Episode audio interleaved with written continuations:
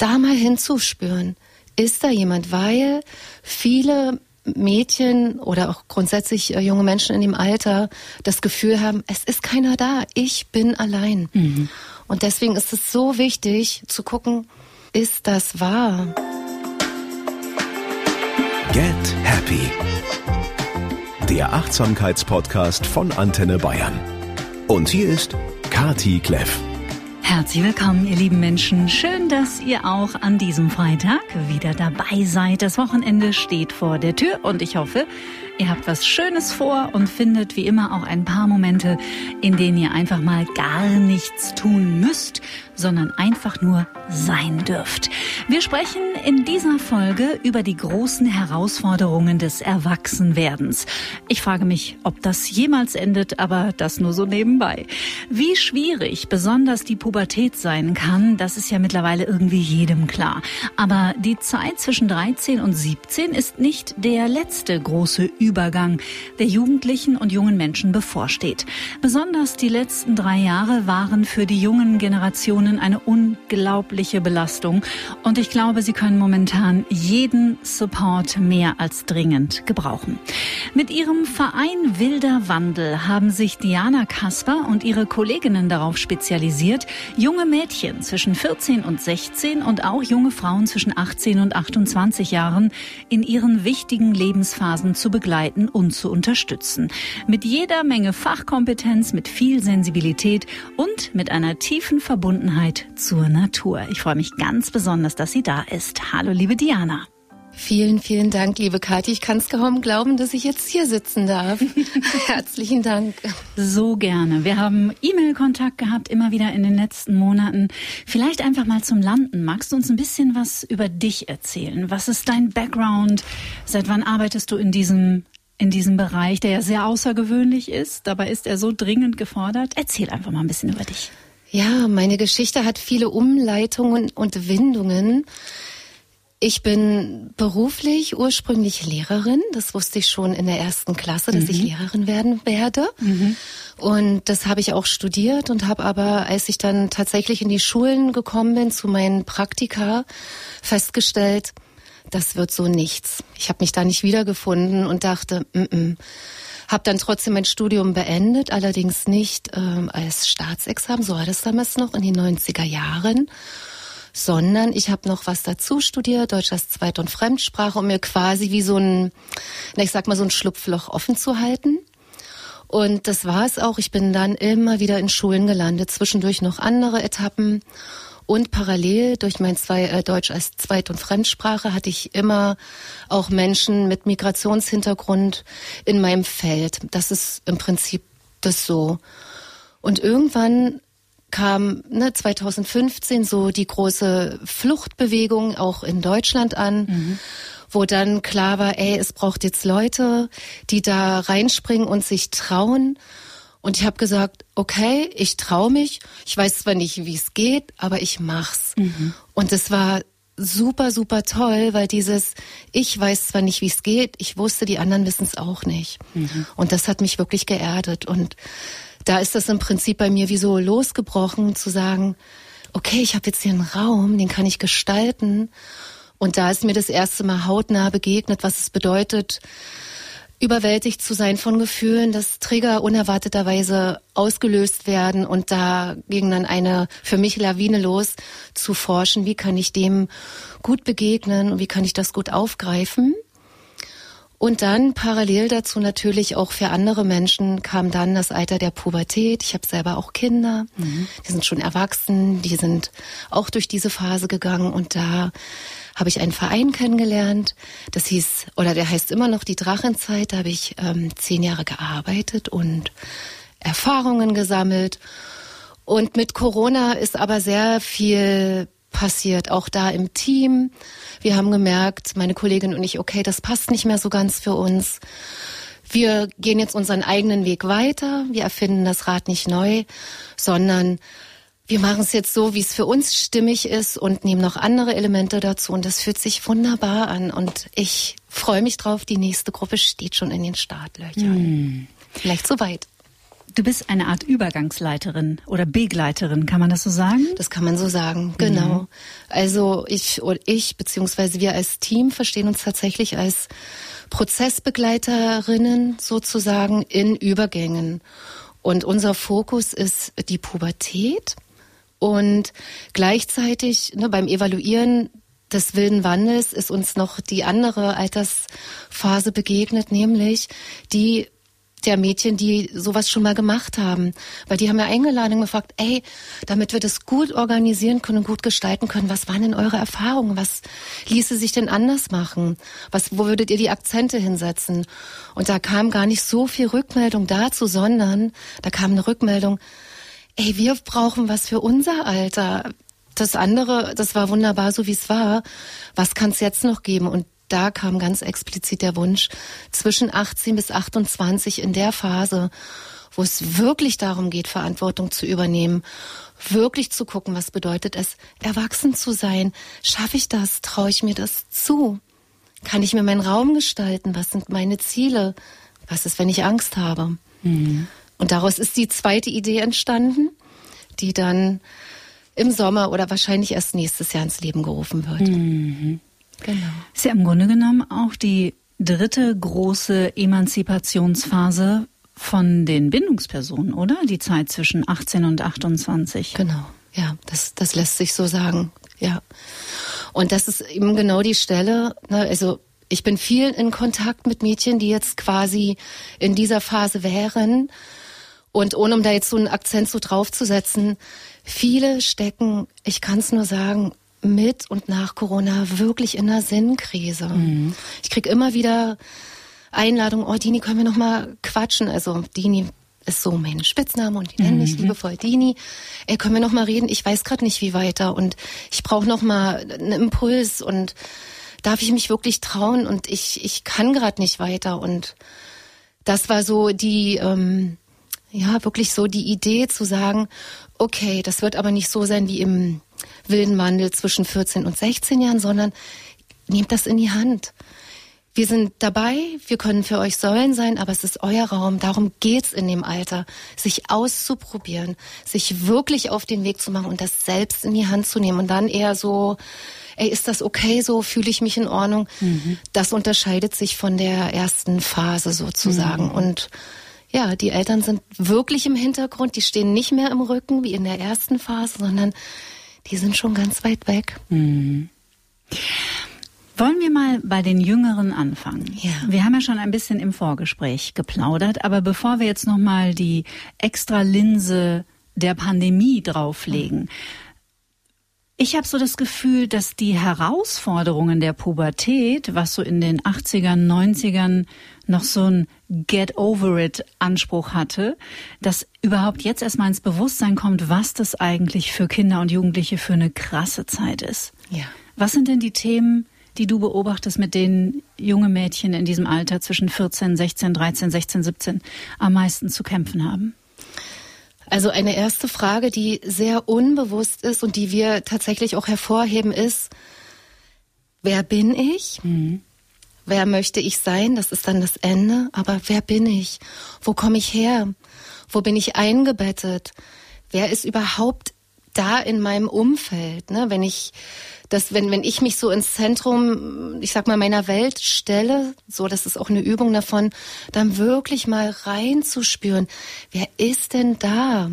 Und das mal darzustellen, auch mal, wer ist wie dicht, wie nah an mir dran und auch den, also den Raum ein bisschen weiter zu machen äh, als von ähm, Familie. Ne? Also was weiß ich, Freunde, tatsächlich Tiere oder Menschen, die nicht mehr vielleicht gegenwärtig sind in ihrer physischen Gestalt sozusagen, da mal hinzuspüren. Ist da jemand? Weil viele Mädchen oder auch grundsätzlich äh, junge Menschen in dem Alter das Gefühl haben, es ist keiner da, ich bin allein. Mhm. Und deswegen ist es so wichtig zu gucken und immer wieder zu überprüfen, ist das wahr? Stimmt das zu 100 Prozent?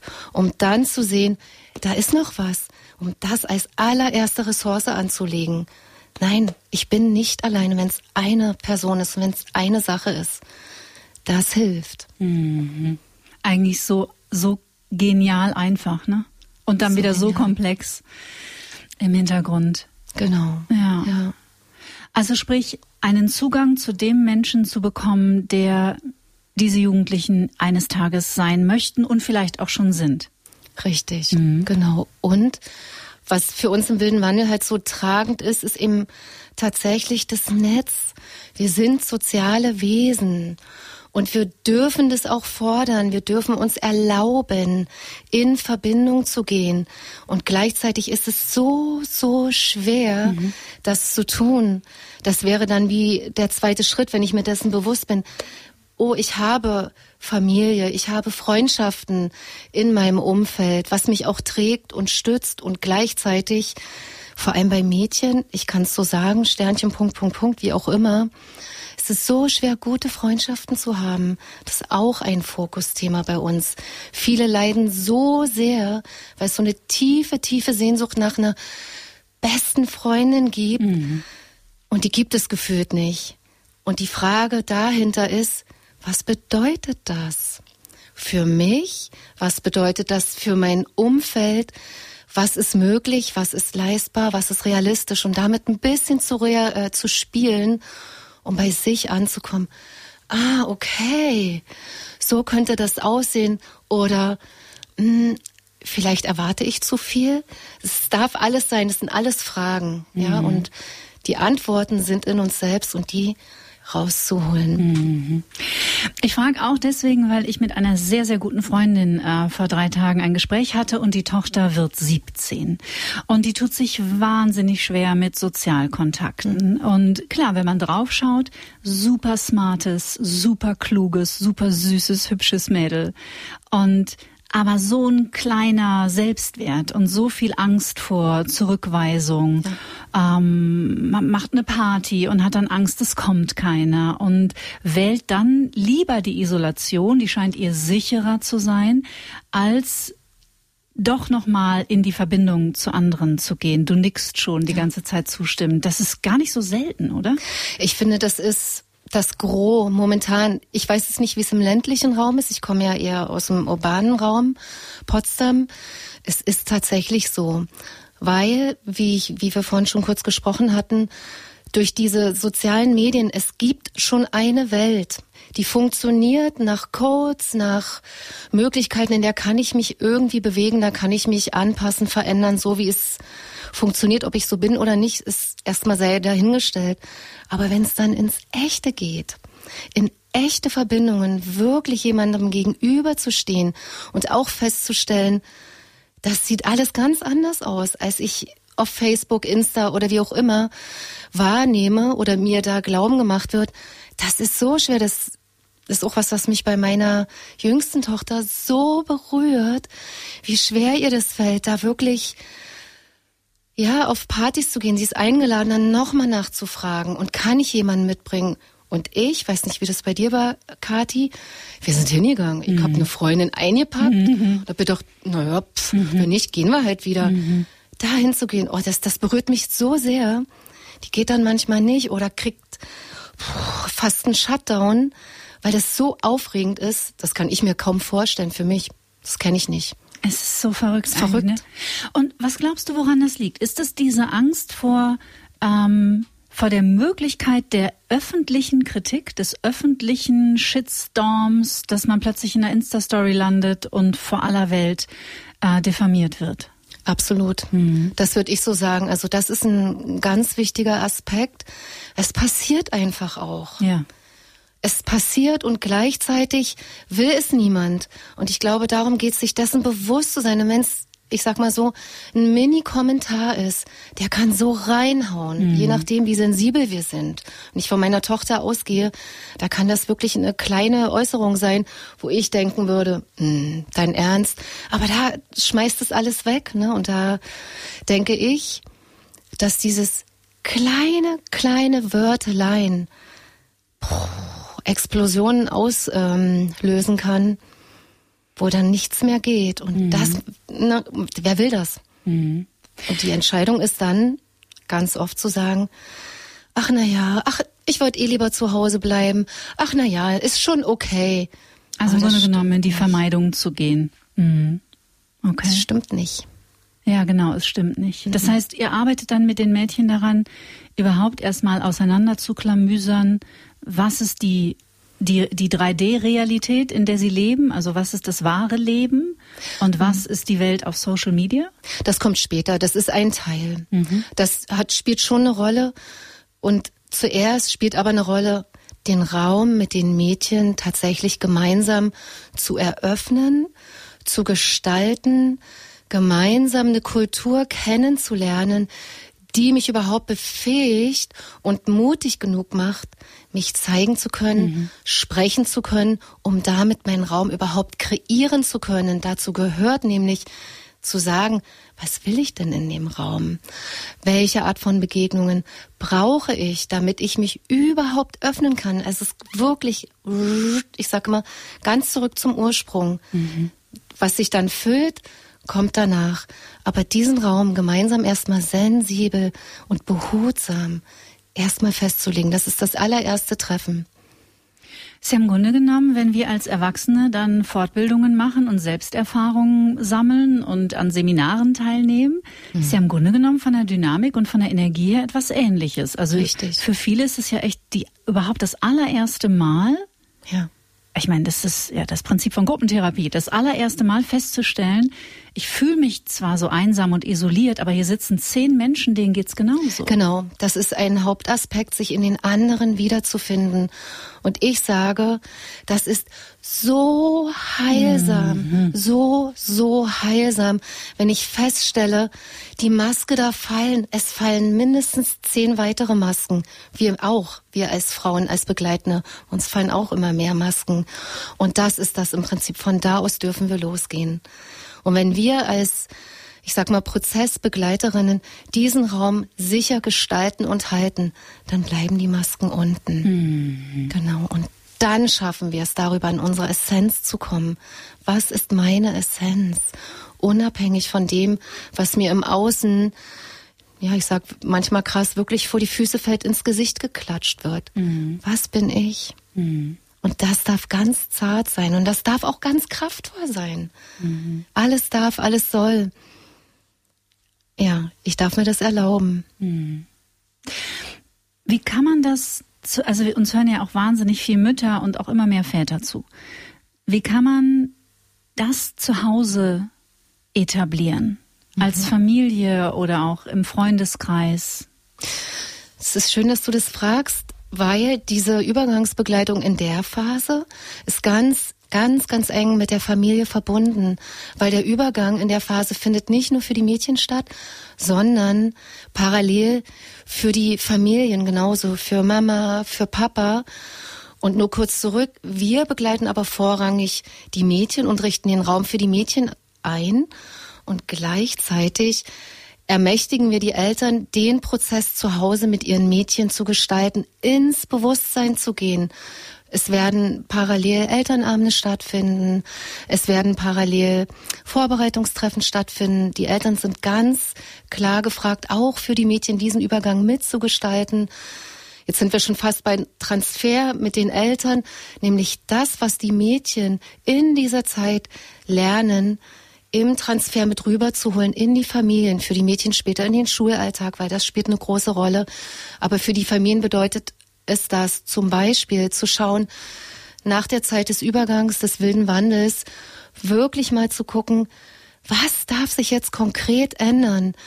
Und mein Bild dazu ist, zu Beginn ist es oft so, dass die Eltern mit ihrem Mädchen wie so vis-à-vis -vis stehen und danach rutschen sie in den Hintergrund und der Weg ist frei. Mhm. Und sie dürfen losgehen. Und welche Verantwortung dürfen die Mädchen in der Familie konkret übernehmen? Kleine Sachen, nicht überfordernd, sensibel, minimal. Zum Beispiel, was weiß ich, auch eine Verantwortung für die Familie zu übernehmen. Einmal in der Woche koche ich und ich koche das, was ich gern möchte. Oder ich möchte jetzt wirklich mein Geld selbst verwalten. Ich wünsche mir ein Konto und gehe damit aber zurückverzahnt in der Familie auf eine gewisse Art und Weise um. Oder ganz konkret bewusst Zeiten zu schaffen, wo wir uns wirklich austauschen mhm. mit Mama und mit Papa und das wirklich zu nutzen. Mhm. Als Beispiel. Mhm. Wir haben hier vor ein paar Wochen, Monaten jetzt eigentlich, Anfang Dezember, Carlos Benedikt zu Gast gehabt. Ja, ich erinnere mich. Genau, der ja auch einen ganz anderen Ansatz verfolgt. Jetzt arbeitet der mit sogenannten schwer erziehbaren Jugendlichen zusammen, die häufig ähm, einen äh, straffälligen Hintergrund haben. Aber das Modell, das er fährt, ist natürlich auch ziemlich revolutionär und das ist frei von Restriktionen. Ein sehr traumasensibler Mensch auch auf, auf, auf die, die Jungs, die dort leben. Nämlich, ihr kommt hier erstmal an und es dauert so lange, wie es dauert. So. Ähm, ist die Zeit der Restriktionen gegenüber Jugendlichen irgendwann vorbei? Wie meinst du das? Naja, Strafe, Mm, du bleibst jetzt vier Wochen zu Hause, ich nehme dir das Handy weg, äh, jetzt drei Wochen kein WLAN. Bringt das was? Nee, das bringt sicherlich nichts. Aber die Frage, die, wie du sie gefragt hast, ob sie irgendwann vorbei ist, ich kann für mich nur sagen, ich hoffe es so sehr. Ob es passiert, ich erlebe tatsächlich beide Seiten. Mhm. Ich sag mal, in meiner Welt fällt das gerade wirklich richtig runter. Und da kann ich sagen, ja, es geht stark in die Richtung, dass es vorbei ist. Und gleichzeitig, ich bin tatsächlich auch in anderen Welten unterwegs, weil ich auch mit, ich sag mal, mit Jugendlichen mit Migrationshintergrund oder mit besonderen äh, familiären Hintergründen arbeite. Da habe ich das noch nicht festgestellt. Also mhm. Also ich glaube, da ist noch viel, ja, hier wird ja viel so, die Zeit, geht's ja viel um Zeitalter auch manchmal. Da ist das alte Zeitalter, glaube ich, noch sehr aktiv. Mhm. Aber in meiner Welt oh, da spüre ich richtig, dass da was aufbricht und das ist, das Heilsam. möchte ich gerne anschieben. Mhm. Ja, ich glaube, dass sich, ähm, dafür war die Pandemie auch sicherlich gut, ähm, dass sich da gerade viel verändert, aber dass es sicherlich auch noch seine Zeit braucht, weil natürlich auch sehr viele Eltern, äh, nicht nur in den letzten drei Jahren, sondern generell ja immer wieder an Punkte kommen, wo sie einfach sehr machtlos sich fühlen und auch hilflos sind. Ja.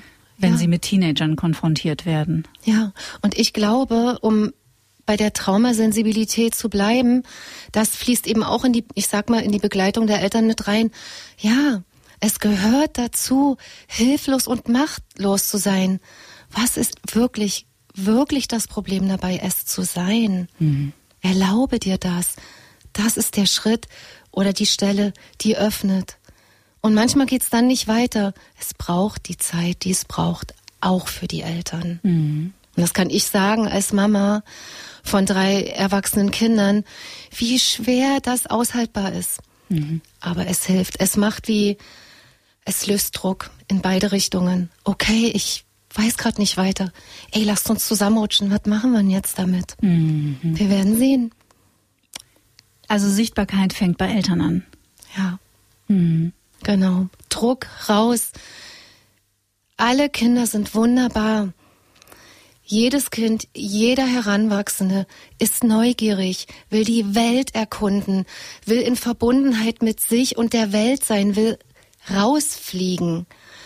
Darauf dürfen alle vertrauen. Mhm. Das ist so. Ich setze das. Mhm. Wir haben bloß vergessen, damit einen guten Umgang zu finden und das zu ermöglichen. Hm.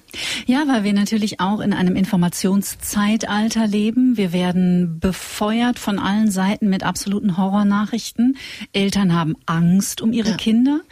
Und ich glaube, für Eltern war es nie leicht, Kinder loszulassen, wobei ich mir da gar nicht so sicher bin, dass es nicht mal Zeiten gab, in denen es leichter war. Mhm. Aber ich habe doch den Eindruck, dass, ähm, dass das festhalten an Kindern vor der Welt da draußen, die eine Gefahr ist, doch zugenommen hat. Würdest du das auch ja, sagen? Das würde ich auch sagen, definitiv. Also das beobachten wir auch in unserer Arbeit, um das ähm, mal sichtbar zu machen, an welchen Stellen wir das erkennen können.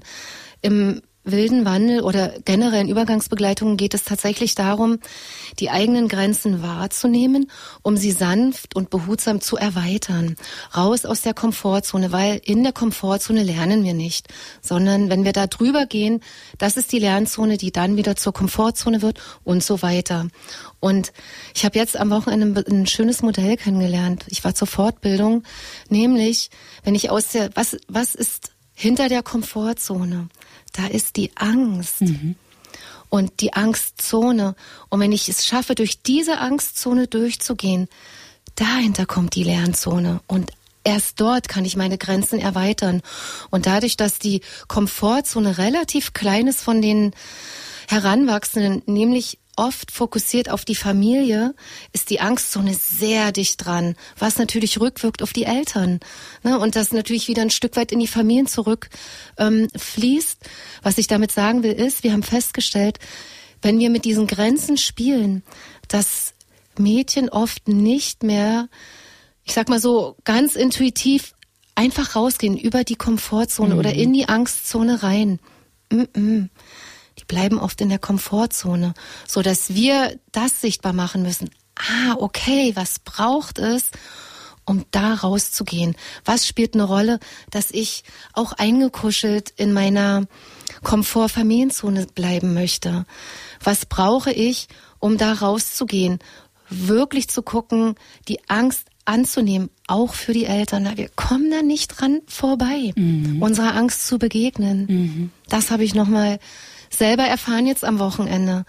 Und wie können wir das gestalten, dass das nicht überwältigt, nicht überfordert, sondern ganz behutsam. Ich, ich sage immer wie so ein, mal steck mal einen kleinen Arm rein. Wie fühlt sich das an? Die sagen, oh ja, das kribbelt ganz schön. Ah, ich komme noch mal zurück. Mhm. Beim nächsten Mal strecke ich zwei Arme aus und so rutsche ich nach und nach. Wenn ich, nimm dir jemanden mit, stell dir jemanden an die Seite. Mhm. Dahinter kommt die Realität und die ist toll. Mhm. Das hat sich verändert. Mhm. Ich denke, dass auch in diesem Gespräch natürlich unser Bindungssystem eine große Rolle spielt. Was sind denn Gründe, warum junge Mädchen, sage ich jetzt mal, in dieser Komfortzone der Familie bleiben wollen? Es ist Sicherheit. Mhm. Es ist absolute Sicherheit, weil, wie wir ja eingangs schon drüber gesprochen hatten, dadurch, dass ich junge Menschen heute anders verbunden fühlen in ihren Freundschaften, ist das der sichere Anker. So, und den zu verlassen, hm, das ist sehr, sehr, sehr, sehr schwer. Und eben ne, durch diese, na, ich sag mal, Rückmeldungen im Außen, durch Social Media und in echt. Ich kann mir das super gut vorstellen. Na klar, wer verlässt denn schon gern sein warmes, weiches Nest, wenn es da sicher ist und wenn es draußen weht und windet und ich nicht weiß, was dann mit mir passiert. Und aber auch wenn es zu Hause nicht sicher ist, oder? Weil das Bekannte ist ja auch das wenn sichere. es zu Hause nicht sicher ist, ganz genau. genau. Das ist bekannt. Ja. Na klar, das ist dann sicherer als das, was ich nicht kenne. Mhm. Klar. Ja, das darf man sich, finde ich, immer wieder bewusst machen, auch darf in den Prozessen, in denen wir Erwachsenen stecken, dass wir ja, ähm, dass ja unser, unser, unsere Neurobiologie es uns leichter macht, auch in toxischen, sage ich jetzt Absolut. mal, Kontexten zu bleiben. Absolut. Absolut. Als, ein, als einen toxischen Kontext zu verlassen und etwas Neues, Unbekanntes auszuprobieren, weil das die Gefahr ist. Ne? Weil das die Gefahr ist. Ja. Mhm. Ich würde gerne nochmal auf dieses Thema Social Media eingehen, weil mhm. das einfach so eine Riesenrolle spielt heute im, äh, im Leben nicht nur von Kindern und Jugendlichen, sondern natürlich auch im Leben von uns Erwachsenen. Und dieses Gefühl, was zum Beispiel eine Kritik und sei es nur, was hast denn du für eine Jacke an, mhm dass wir das echt nochmal rausarbeiten, wie vernichtend sich das anfühlt für Kinder. Magst du uns da nochmal ein paar Sätze dazu sagen, was da passiert in Jugendlichen, wenn die sowas lesen und warum das ganz normal ist? Na klar. Also das kennst du ja vielleicht auch von dir selber und uns Erwachsenen geht's nicht anders, ne? Ich sag mal so, dir, der Style, so wie ich mich nach außen hin zeige, das ist wie so eine Haut, ne? Das ist ein Stück weit meiner Identität. Und wenn dann ein vernichtender Kommentar kommt zu meiner Identität und ich ja noch dabei bin, meine Identität auszuprobieren, das ist ja die Phase, wo ich mich ausprobiere. Und wenn das weggewischt wird, dann wird eben nicht nur die Jacke weggewischt oder vom Leib gerissen, sondern das geht so viel tiefer. Es geht immer ein Stück weit auch um ja Identitätsverwischung sozusagen. Und ich würde sogar so weit gehen zu sagen, dass es mir dann immer schwerer fällt, meine eigene Identität auszuprobieren. Das geht gar nicht. Also man versucht dann eigentlich eine Identität zu kreieren, genau. die im Außen nicht mehr für Kritik sorgt. Richtig. Und ich entferne mich, ich lerne mich von mir selbst immer weiter zu entfernen. Mhm. Mhm. Genau. Kann man die eigenen Kinder davor irgendwie schützen? Ja, man, also doch, ich würde sagen, so, ich würde sagen, doch, das geht, indem ich es nach innen hole. Ne, und das, das ist das oft in der Pubertät als kleine Kinder. Ich gehe jetzt mal von einer gut regulierten Familie aus, ja. Da ist es viel, da, da hat Koregulation eine große Funktion. Ne? Wenn wir wachsen, brauchen wir erstmal viel Koregulation. Und in der Pubertät wird das immer weniger. Und ich sage, das, was ich koreguliert bekomme im Aufwachsen, ich sag mal bis zwölf, nach und nach nach innen zu holen, um dann nicht im Außen wegzufliegen oder umgehauen zu werden. Darum geht's genau in dieser mhm. Phase. Mhm. Und das ist auch ganz wichtig für den wilden Wandel, Jugendliche, Heranwachsende dazu zu befähigen. Mhm. Das, was du kennst von Mama und Papa, was jemand übernommen hat, oh, dir geht's schlecht, sofort ist jemand da, tröstet dich, nimmt dich in den Arm und so. Das ist wunderbar, das brauchen wir für unser Selbstwertgefühl, für unser Sicherheitsgefühl. Und gleichzeitig ist das die Zeit, die Phase, um immer mehr das Nest zu verlassen und es ist nicht immer jemand da. Mhm. Und das immer mehr in sich selber zu verankern. Darum geht's. Und das können Familien machen. Mhm. Ja. Darin bestärken zu sagen, hey, komm, das hast du. Und wir kreieren genau dafür den Raum. In verschiedenen Etappen, an verschiedenen Wochenenden, mit verschiedenen Schwerpunkten, bis hin tatsächlich zu einem, wir nennen es Ritualwochenende, wo es die Einladung gibt, wenn du magst, darfst du dir in der Natur einen Platz suchen oder besser gesagt, lass dich finden und dir den so einrichten, dass du dich wohlig fühlst, dass du geschützt bist und du dir begegnen darfst für mhm. 24 Stunden. Mhm. Wie süß. Ja. Super schön. Genau. Ich habe es in der Anmoderation ja schon gesagt. Die Natur spielt in eurer Arbeit eine große Rolle und darüber sprechen wir ja fast in fast jeder Folge eigentlich, wie wichtig es ist, dass wir diese Verbundenheit zu der Natur wieder spüren. Ja, ja, genau. Die Natur ist, da kommen wir her. Mhm. Alles andere ist dazu gebaut und wenn wir uns damit wieder verbinden, wenn wir uns, ja, ich kann wirklich sagen, erden, unsere Füße wirklich auf den Boden stellen, spüren, was das bedeutet und ja, die Gravitation spüren und spüren, wie wir auch verwurzelt sind. Nicht nur die Bäume, nicht nur die Pilze, das Myzel ist auch so mein Bild. Wir sind da dabei. Mm. Wir können das auch miteinander. Es ist schon da. Und wenn wir es schaffen, das wieder zu spüren, das mhm. ist, oh, das ist wie ein Nachhausekommen.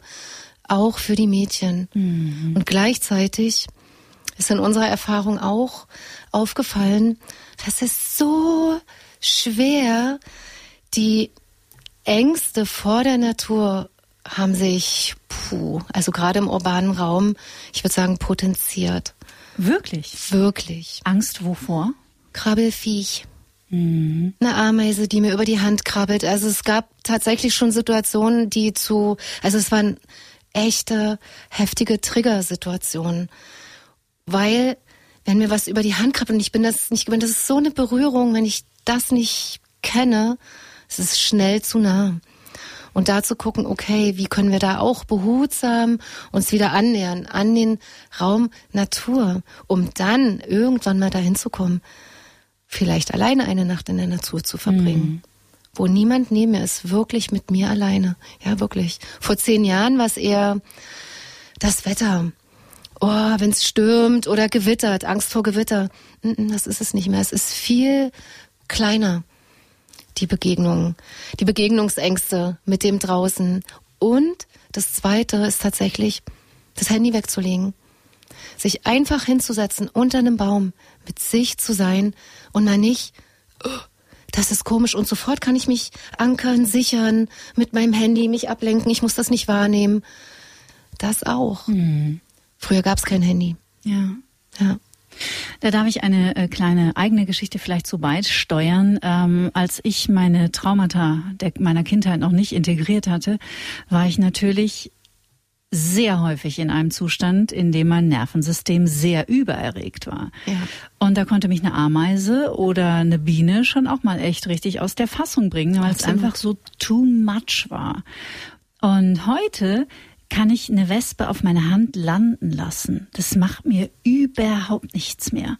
Also ganz im Gegenteil, auch egal, wo die sich hinsetzt, es ist mir einfach egal. Ich beobachte die und zwar nicht, weil ich das mit dem Kopf steuere, sondern weil mein Nervensystem genau. reguliert ist.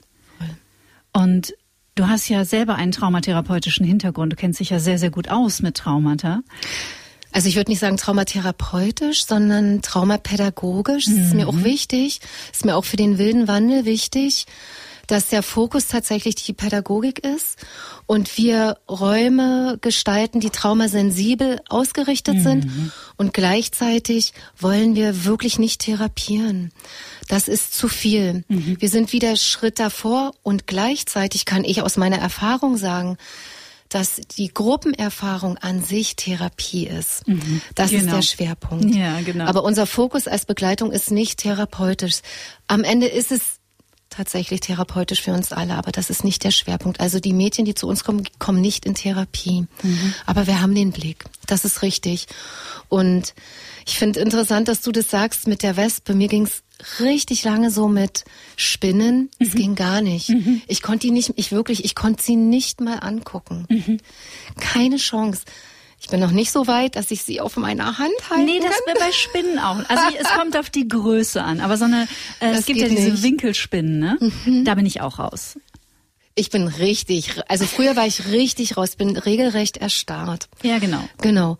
Und das ist wirklich auch ähm, in der Natur bei Mädchen, zum Beispiel im wilden Wandel, so, wie kommen wir dahin, dass ich das sanft auflösen darf? Mhm. Und ich habe ja schon eingangs gesagt, ich war zur Fortbildung und da habe ich das nochmal richtig gemerkt. Worum geht's? Es geht einerseits unser, darum, unser Nervensystem regulieren zu lernen, ne? in Form von Psychoedukation, in Form von Übungen und so weiter. Und ich nehme das dritte noch dazu, fühlen, lernen. Ja. Fühlen, lernen. Das macht, da merke ich richtig, das macht so auf. Und ich habe bis zum Wochenende das als Konzept im Kopf gehabt und dachte, ja, das stimmt. Jetzt weiß ich, was es bedeutet. Mhm. Boah, kann ich dazu sagen. Mhm. Und ausatmen. Ich weiß, was ausatmen ist. Das ist aber ganz eng gekoppelt an fühlen. So wirklich. Oh, sich das zu erlauben, mhm. zu tönen, sich zu erlauben, das ist auch wieder Nervensystemregulierung. Ich bin immer noch so berührt und als nächste Komponente bewegen. Der Körper. Der Körper ist so entscheidend. Das weißt du ja auch, Trauma steckt im Körper. Und das wirklich herauszuholen, zu lernen, wie kann es gehen, da hinzukommen, den Körper wirklich sprechen zu lassen, ne? mhm. wie das Joe Dispenza sagt, Gefühle sind die Sprache des Körpers und das sprechen zu lassen, das ist Bewegung. Oh, Tanz, wie auch immer. Mhm. Das ist ein wesentlicher Aspekt und ich weiß, das wird ein ganz großer Fokus im wilden Wandel nochmal viel, viel stärker werden, als es bisher war. Mhm. Ja, das ist wahre Selbsterfahrung. Total, zurück in den Körper. Zurück in den Körper, ja. es sitzt alles dort und ich muss nicht wissen, was dort passiert ist. Hm. Das ist nicht wichtig. Aber wenn ich merke, da ist was und ich fühle, da ist es hart, da ist es grau, das macht mich starr und wenn ich da reinfühlen darf und das wandeln darf, hm. wild wandeln darf, dann löst es sich auf. Und wenn ich das dann im Körper wieder groß mache, wie toll ist das denn? Hm. Ich mag auch den Titel so Wilder Wandel, ja. weil da habe ich sofort so eine so eine Mischung aus Pippi und Ronja Räubertochter und ähm, der roten Zora und so die großen Heldinnen meiner Jugend. Ähm, ja, weil es einfach, ähm, also ich, wenn ich mich an mich erinnere, das war so eine harte Zeit, so viel Scham, so viel Unsicherheit so viel Angst. Richtig. So viel Wut, Voll. so viel, also all das. Ähm, und da nicht alleine durch zu müssen ähm, und auch eben diese Gruppenerfahrung zu machen, das ist ja wirklich ein riesiges Geschenk. Voll. Ja. Und das, du sprichst es gerade an, das ist tatsächlich ein ganz wichtiger Aspekt, nämlich die Scham. Ja. Die Scham, das ist die Schamesröte im Gesicht, das ist noch mild ausgedrückt. Und der Aspekt ist tatsächlich oder diente der Entscheidung, dass in dem für diese Altersklasse wirklich getrennt zu machen, Jungs und Mädchen nicht zusammen in den Erfahrungsraum hm, zu lassen, sozusagen, oder ihn zu gestalten, weil die Scham in Bezug auf körperliche Veränderung ist so groß, wirklich frei darüber zu sprechen, wie fühle ich mich als Mädchen, den Jungs geht's nicht anders, mit meinen körperlichen Veränderungen. Was macht denn die Menstruation mit mir? Wie fühle ich mich damit? Wie ist das überhaupt gesellschaftlich? eingebettet. Das ist ein so also schambehaftetes Thema. Was regt sich denn in mir schon ganz mhm. sanft? Und heute wissen wir das als erwachsene Frauen, wie wichtig eine gesunde Sexualität ist. Mhm. So, so wichtig. Das ist ein so wichtiger Baustein für ein glückliches und erfülltes Leben. Und wenn ich mir auch das nicht erlauben darf, wenn ich nicht lernen darf, nicht fühlen darf, wie geht das überhaupt und vor allem, wie geht das bei mir? Das ist, glaube ich, das individuellste, persönlichste schlechthin und gleichzeitig die stärkste Energie, die wir haben. Mhm. Und wenn die nicht behutsam in mir ruhen und sein darf, ich glaube, das ist so ein Kern, wo es ganz schnell in Richtungen gehen darf, die viel mit Verletzung nach außen oder nach innen, mit Selbstverletzung zu tun haben. Mhm. Deswegen haben wir entschieden, in dieser Phase das zu trennen, weil uns das so, weil uns der Punkt so wichtig ist. Mhm. Eine, in eine eigene, sanft, ganz zart. Meine Kollegin sagt immer, noch als kleines Gänseblümchen äh, ja. da erstmal so zart reinzuwachsen, um ja. mir das wirklich auch von weitem erstmal anzugucken und gleichzeitig darf sich was regen. Wunderbar. Finde raus, was dir entspricht. Ja. ja. Ich habe das hier, glaube ich, äh, im Podcast irgendwann schon mal erwähnt, vielleicht aber auch an anderer Stelle, ich weiß es nicht mehr. Ähm, und die Kollegen von der Bravo mögen es mir verzeihen, aber ich bin sehr sicher, dass die Bravo bei mir in den 80er Jahren echt einiges kaputt gemacht hat. Ja. Weil ich jede Woche gelesen habe, wie wunderbar das erste Mal war und wie spielend jeder zum Orgasmus kommt. Und, ähm, und als ich dann mit 16 anfing, ähm, Sex zu haben, stellte ich fest, okay, das ist gar nicht so wie scheinbar alle anderen, weil so steht's ja in der Bravo. Ähm, Conclusio, der Freak bin ich. Absolut. Grausam. Grausam, wirklich grausam, genau. Und darum geht's. Das, wie soll ich das sagen, das zu enttarnen. Es stimmt einfach nicht und es ist ein Grundstein, der gelegt wird. Ich glaube, mit dem haben so viele Frauen ja. zu kämpfen und der macht aus meiner Sicht wie soll ich sagen, auch so eine gewisse Härte in uns aus. Mhm. Ist ganz klar. Also du siehst ja, wie ich mich bewege. Das geht so richtig so das nach innen. Zu, ne? Das macht so mhm. zu. Und Sexualität geht nach außen. Die soll mhm. fließen. Mhm. Ja, genau. Und das ist, ist so interessant, dass du das, also dass wir da gerade drauf zu sprechen kommen. Ich war jetzt auf dieser Fortbildung und halte ich fest, Kathi, wir waren über 70 Personen. Mhm. Davon waren vier Männer. Mhm. Und das war einerseits erschreckend. Ich dachte, wo sind die Männer? Und gleichzeitig war es so heilsam.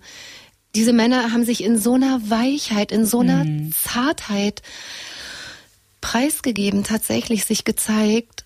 Und das wünsche ich mir mhm. so sehr. Und je früher, desto besser. Ja, da gehe ich total mit. Aber es, be es bewegt sich. Sie, es bewegt sich. Sie kommen aus ihren Schneckenlöchern und werden sich auch ihrer Glaubenssätze der letzten 20.000 Jahre wahrscheinlich bewusst, die man ihnen in die Zellen gepflanzt hat. Also, Absolut. Also, ja, it's a long way. It's a very long way. ja. Weil wir im Vorgespräch auch da kurz mal dran vorbeigeschlittert sind. Ich würde gerne mit dem einen Blick auf die letzten drei Jahre machen und mhm. was du beobachtest, was sich verändert hat bei den Kindern und Jugendlichen, bei den Mädchen, mit denen du zu tun hast. Und da seufzt du schon. Die haben es einfach ganz schön abbekommen, das muss man einfach so sagen, ne? Ey, die haben es richtig abbekommen, auf jeden Fall. Ja, also doch, ich spreche es aus. Ich finde schon, dass wie so wichtige Jahre, in denen es ja wirklich hatte ich ja vorhin gesagt, nach außen geht. Ja, ich erkunde mir die Welt. Es ging nicht. Mhm. Es wurde alles wieder nach innen geschoben. Es durfte nicht experimentiert werden. Und was ich glaube, was am meisten gesessen hat, ist wie so ein, ein Schuldspruch. Mhm. Den gab's einfach. Also ich kann es sagen, weil für meine Kinder war es echt nicht leicht. Mhm. Dafür verantwortlich zu sein, dass vielleicht die ältere Generation krank wird und dafür sich zurücknehmen zu müssen, es war krass. Also mhm. gerade bei meiner jüngsten Tochter war, es, das war so tief drin, die ist auch ein sehr sensibler Mensch. Ich gesagt, nein, Mama, ich, das kann ich nicht machen und ich kann doch nicht rausgehen und boah. Mhm. Und das hat einfach richtig, richtig Nachwirkungen. Und diese Sorge, mit dem eigenen Sein bei jemandem was auszulösen, was dem schadet, nee, mhm. das, das ist nicht lebensbejahend. Mhm. So als Basis. Ja. Ich meine, viele haben es trotzdem heimlich gemacht und gleichzeitig immer mit Schuld im Rücken. Ja, da werden wir einiges aufzuarbeiten haben, schätze genau. ich. Genau, und das spüren wir halt, das spüre ich. Ich arbeite auch noch an anderer Stelle mit äh, Heranwachsenden. Ich kann es einfach nur sagen. Deswegen habe ich mich eben nochmal anders auf den Weg gemacht. Da noch viel deutlicher als in den Übergangsbegleitungen, weil das ist ein sicherer, safer Raum. In meinen Schulprojekten. Ne, ich bin auch ich glaube, jetzt kann ich sagen, sowas wie Coach. Ich mache so äh, Projekttage für Schulklassen, für eine angenehme Klassenatmosphäre. Und da ist mir mit Corona, sind mir Dinge begegnet. Oh, die haben mich so tiefst berührt. Das waren wirklich von fünf, von Fünftklässern mit suizidalen Gedanken, mhm. die geäußert wurden. Oder Kinder, die in ihre Triggermomente gerutscht sind und so in Rage geraten sind, die haben es gar nicht gemerkt. Da war so viel der Deckel drauf.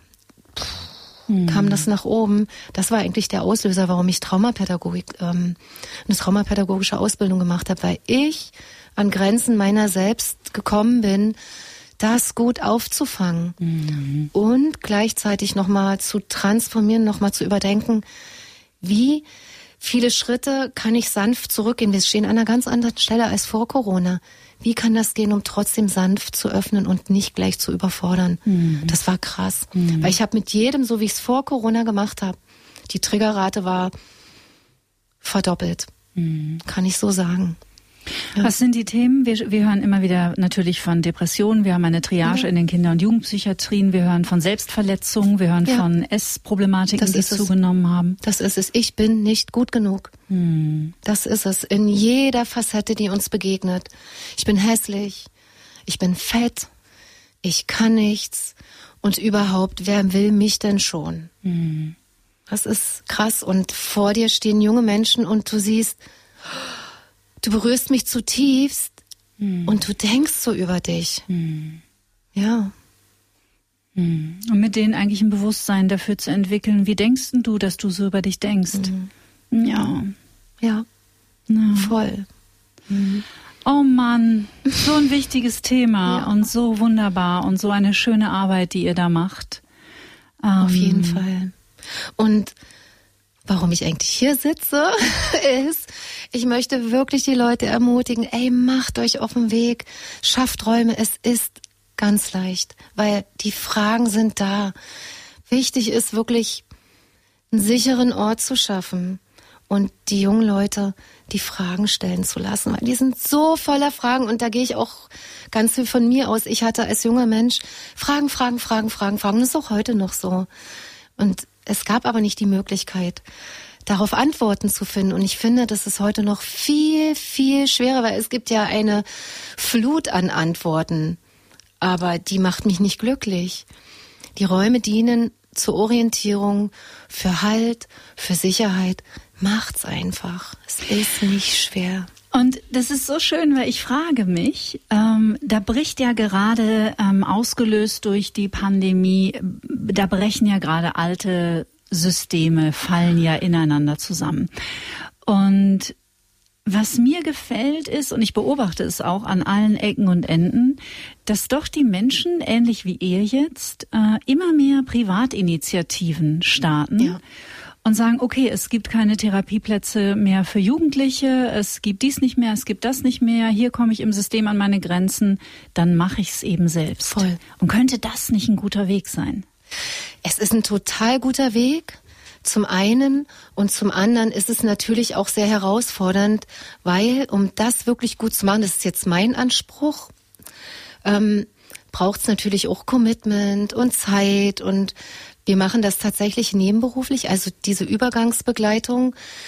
da ist es auch wichtig für sich auch klar zu haben, hey, es muss nicht sofort alles perfekt sein, mhm. ja. Mhm. Und auch ganz klar, das ist eine Art von Commitment. Ich sehe es so ein bisschen wie als Geschenk, ne, an die Welt. Es gibt nicht viel Geld dafür. Mhm. Das ist erstmal so. Vielleicht entwickelt sich was draus.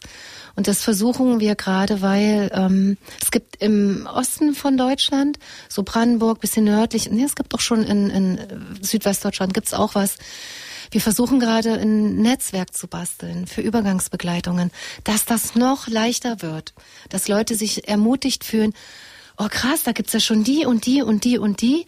Vielleicht gibt's was in meiner Nähe um das zu machen. Zu fragen, ey, wie machten ihr das, sich zu trauen? Mhm. Nicht im Kopf hängen zu bleiben, sagen, oh krass, da hängt so viel dran, nachher stelle ich eine falsche Frage oder dies, das, das begegnet mir. Nee, nee, mhm. machen.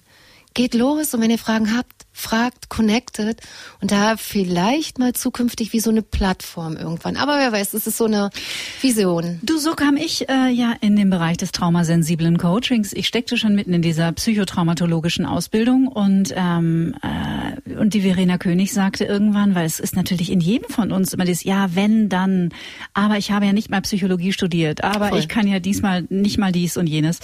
Und die Verena hat genau so eine Ansprache gehalten wie du, nämlich machen, einfach mal machen.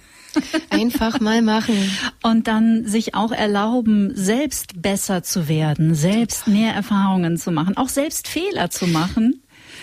Aber festzustellen, ach guck mal, es ist gar niemand gestorben. Genau, und das war genau. eine Essenz, eine Essenz aus der bunten Intelligenz ist die Fehlerfreude. Ich ja. liebe diesen Begriff. Danke, Olivia, an dieser Stelle dafür. Ist, die Fehler sind die Stellen, das sind die Lernstellen, wenn ich keine Fehler mache. Ja. Wie soll ich denn lernen? Es geht gar nicht. Ja. Und Mut zum Fehler, sich darüber zu freuen. Yeah, ein Fehler, ich lerne. Das ist es. Und das holt mich so zurück und denk, und wir lernen gemeinsam. Ich bin ja nicht alleine auf dem Weg. Ja. Wir lernen gemeinsam. Und wir als Team lernen immer mit den Mädchen mit. Wir lernen immer voneinander. Wir haben mehr Erfahrungen. Sicherlich. Und gleichzeitig, bei mir fliegt jedes Mal eine neue Zwiebelschale. Mhm. Es ist so. Ja. Das ist so schön. Ja. Also uns hören ja mittlerweile wirklich sehr, sehr, sehr, sehr viele tausend Menschen überall auf der Welt. Und ähm, wer sich jetzt inspiriert und äh, berufen fühlt, wir haben deinen Kontakt natürlich, die Internetseite etc. alles in den Show Notes. Der darf dich einfach mal kontaktieren. So gern. Auch im Sinne des Netzwerks. Ja. Also ihr Lieben, ihr habt's gehört. Wenn ihr Fragen habt, dann einfach an die Diana schreiben. Ihr findet äh, alles in den Show Notes wie immer. Ich möchte natürlich gerne noch auf den zweiten großen Übergang eingehen, die ja. Zeit zwischen 18 und 28. Mhm. Da kommt jetzt ein junger Mensch von der Schule. Und ich habe immer das Gefühl, die Zeiten ähm, wie 1989, als nee, habe ich gar nicht Abitur gemacht. Ich habe 93 Abitur gemacht, habe ich mich noch älter gemacht, gerade ja. auch witzig. Nee, ich habe 93 Abitur gemacht. Und da war noch die Haltung, jetzt muss ich etwas finden, was ich die nächsten 50 Jahre mache. Was für ein Wahnsinn. Das ist ja zum Glück vorbei, oder? Oder kommen die jungen Mädchen immer noch mit dieser Haltung? Nein, auf gar keinen Fall. Einerseits, zum Glück ist das vorbei. Andererseits, Haltlos. und nun, ja, genau. Und nun, die Welt ist offen voller Möglichkeiten. Und was mache ich jetzt damit? Und das ist halt die Stelle, wirklich wieder in sich zu schauen. Auf einmal bin ich in die Welt geschmissen. Wie kann ich mich in dieser ganzen Vielfalt orientieren? Mhm. Es ist so, so schwer, weil die Zeit der Schule ist auch noch eine Art von Halt. Das beobachte ich auch tatsächlich bei meinen Kindern, ne? wie so ein, ich sag mal, so ein soziales System. Und wenn ich da aber raus bin, das fliegt richtig weg. Viele gehen dann irgendwo vielleicht ins Ausland oder oder oder oder machen eine Ausbildung, studieren und so weiter. Und das gibt es auf einmal nicht mehr. Und was ich festgestellt habe in, ich sag mal in der Evo, äh, Evaluation für den wilden Wandel ist eben genau das rauszufiltern. Was mache ich, wenn ich da nicht mehr weiterkomme? Und es sind viele, die nicht weiterkommen, die angefangen haben, meinetwegen zu studieren und feststellen, das war es gar nicht. Mhm. Mist, was mache ich denn jetzt damit? Mhm. Und tatsächlich auch, ey, ich bin schwanger geworden, Schwangerschaftsabbruch oder ich werde jung Mama oder ich habe eine Vision, ich habe gar keine Ahnung, wie ich das umsetzen soll. Und die Idee ist, auch wie im, im, in der anderen Übergangsbegleitung jetzt wirklich ins Tun zu kommen. Sich, wir, wir können nicht, wir kommen nicht umhin, als es selber in die Hand zu nehmen. Es geht nicht anders. Mhm. So. Und wenn wir dieses stabile Netz aber nicht mehr haben und sei es nur ein soziales Netz, in dem ich eine Sicherheit habe, weil ich es kenne, ja, auch wenn es mich vielleicht verletzt, aber es, ich kenn's, da sich gemeinsam, ich sag mal, wie so eine, einen sicheren Ort zu bauen, durch zum Beispiel Camps und wenn es einmal im Jahr ist, da weiß ich, da kann ich, da kann ich tanken, da kann ich anzapfen, um da vielleicht, das ist die Vision, ich sag gerne, wie so ein Lebensgeländer vielleicht mhm. selber zu bauen und nicht nur einmal im Jahr zusammenzufinden, sondern vielleicht alle drei Monate, ist ja egal, wer dann kommt, um sich durchs Leben selber zu begleiten, so dass wir als Teamerinnen, als begleitende Frauen immer mehr einerseits in den Hintergrund treten und gleichzeitig in den Prozess mit reinfließen, mhm. als ne, immer mehr so uns angleichen. Das ist doch wunderbar, uns eine Lebens da Lebensband ja, zu knüpfen. Da geht auch in mir alles auf, merke so, ich gerade, wenn du darüber, wenn du darüber sprichst. Das ist einfach so wunderbar. Also ich gebe jetzt mhm. auch im Mai die ersten Seminare, die sind auch schon voll leider oder zum Glück, also beides. Ähm, und ich spüre total, da will ich hin. Ich will ja. in Kontakt gehen mit Menschen. Ich will, dass wir zusammenkommen, dass wir uns spüren, dass wir uns fühlen, dass wir miteinander weinen und uns in den Arm nehmen. Ja. Das, ja. das ist so heilsam. Das ist so heilsam, genau. Und wir müssen das nicht allein. Genau. Es geht auch nicht allein. Und wir dürfen uns trauen, uns zu verbinden. Mhm. Es ist so wohltuend und ich denke, es ist essentiell in einer stürmischen Zeit so ein Band zu knüpfen, an dem ich mich festhalten kann. Ich habe da so ein Bild. Und wenn wir uns da festhalten können, du siehst, wie ich hin und her schwinge, kann doch mal sein, dass ein Arm ne, abreißt oder auch beide, aber dann kommt ein anderer und zieht mich wieder hoch. Mhm. Hier darfst du sein, komm. Mhm. Das ist die Idee. Und ich würde auch gern so alt werden und in diesem Band äh, mitschwingen dürfen und mitweben und so. Und wenn das daraus entsteht, wunderbar. Hm. Für all die jungen Mädchen und Frauen, die uns jetzt gerade zuhören und genau drinstecken in dieser spannenden, aufregenden, aufwühlenden, verwirrenden, lauten, seltsamen Phase ihres Lebens. Wilden. Wilden Phase ihres Lebens. Was magst du denen mit auf den Weg geben? Seid wild, frech und frei, definitiv. Wandelt euch wild und wie soll ich sagen, ja, da merke ich, da kommt ein ganz langes Ausatmen. Ihr seid wunderbar. Glaubt daran. Verena König sagt immer, der Herzensdiamant, mhm. den haben alle. Mhm. Bringt den zum Leuchten auf eure Art eure, eure Art, finde dich, finde deine Art. Und der Weg ist steinig und wild. Aber wild ist auch schön, wild ist auch frei. Hm. Erlaubt euch das und sucht euch Leute, wo ihr andocken könnt. Verbindet euch, ihr müsst nicht alleine durchs Leben gehen. Sucht euch Leute, die Gruppe ist heilsam. Ich stehe so auf Gemeinschaft. Hm. Sucht euch Gemeinschaften. Und die fängt mit einer Person an. Und dann docken sich da immer mehr an. Sucht euch die. Lasst find, euch finden. Find the others. Und gibt's eine wunderbare Textzeile von der von mir sehr verehrten Judith Holofernes, ohne die ich, glaube ich, gar nicht überlebt hätte und ohne ihre Band und Musik von Wir sind Helden. Du musst hier nicht dazugehören, aber such dir, was zu dir gehört. Genau. Hm. Und ich ergänze, du bist genau richtig so, wie du bist. Jetzt schon. Genau so ist es. Ich wusste, das würde ein schönes Gespräch werden und ich hatte recht. Diana Kasper, ich danke dir so sehr für deinen Besuch und äh, würde mich freuen, wenn wir in Verbindung bleiben. So gern. Und für deine Arbeit, für deine Mädels, alles, alles Gute von ganzem Herzen. Ich danke dir, liebe Kathi, von Herzen. Und mein Dank gilt natürlich auch in dieser Folge euch, ihr Lieben, dass ihr dafür sorgt, dass dieser Podcast immer mehr Menschen erreicht und so wunderbar in die Welt geschickt und geteilt wird. Weiter so. Vielen, vielen Dank von ganzem Herzen. Nächsten Freitag geht's weiter. Dann freue ich mich auf Anna Gelbert.